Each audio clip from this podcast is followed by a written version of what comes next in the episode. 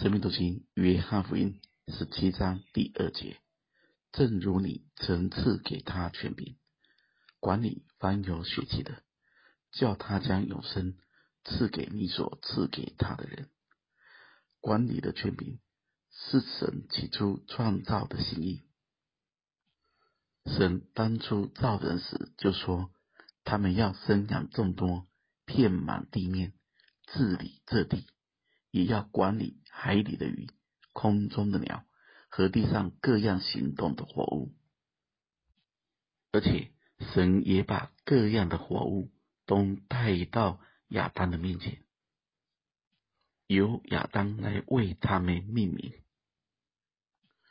我们要知道，亚当就是基督的预表。以弗所书三章十四节说到一句话。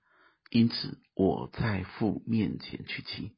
十五节，天上地上的各家都是从他得名。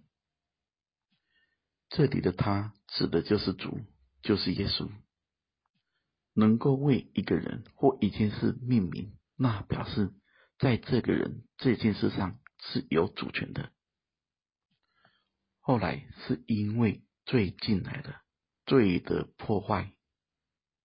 使管理的权柄失落，伊甸园中才有了天起的凉风，万物也不再和谐。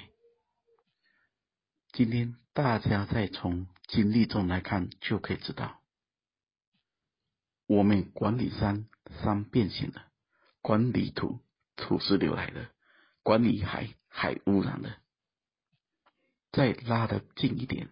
我们个人在管理自己的家，都很难管理得好，就连自己的家人，甚至神所给的产业，都守不住，都无法管理，也无力管理。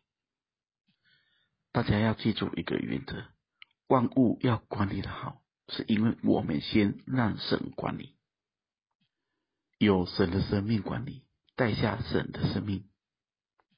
有神的智慧管理，带下神的智慧，用自己的方法、血气、看法管理，就带下困难，带下挣扎，甚至带下死亡跟败坏。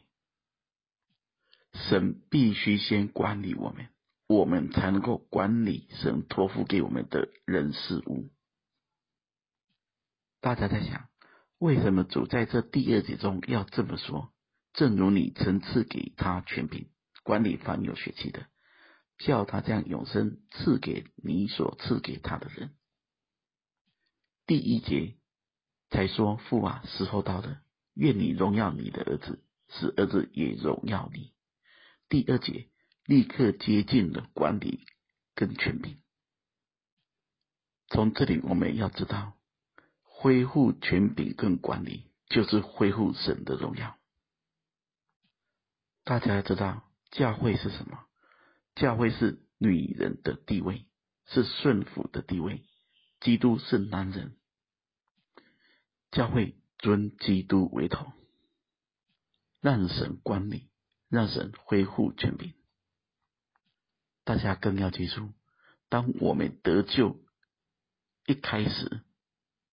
我们出埃及时，所有埃及头生的第十个灾，就将这些所有头生的除掉。因为能出埃及走天路的人，都以基督为掌权者，以神为头。所以大家再回到自己身上，神要把人带回起初。为什么我们要祷告？就是要让神在我们身上有主权。管理我们，透过了祷告的印证寻求，让神在我们身上执掌完全。